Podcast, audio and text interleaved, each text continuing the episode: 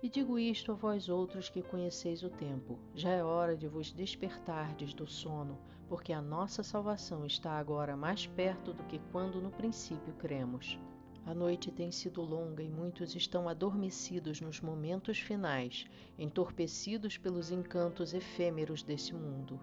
Portanto, já é hora de despertarmos e ficarmos atentos, como um guarda espera pelo amanhecer para que tenha descanso.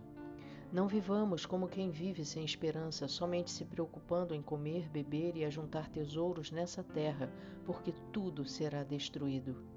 Não sabemos o dia nem a hora em que virá o Senhor, mas cada dia que passa, aproximamo-nos mais do dia do Senhor.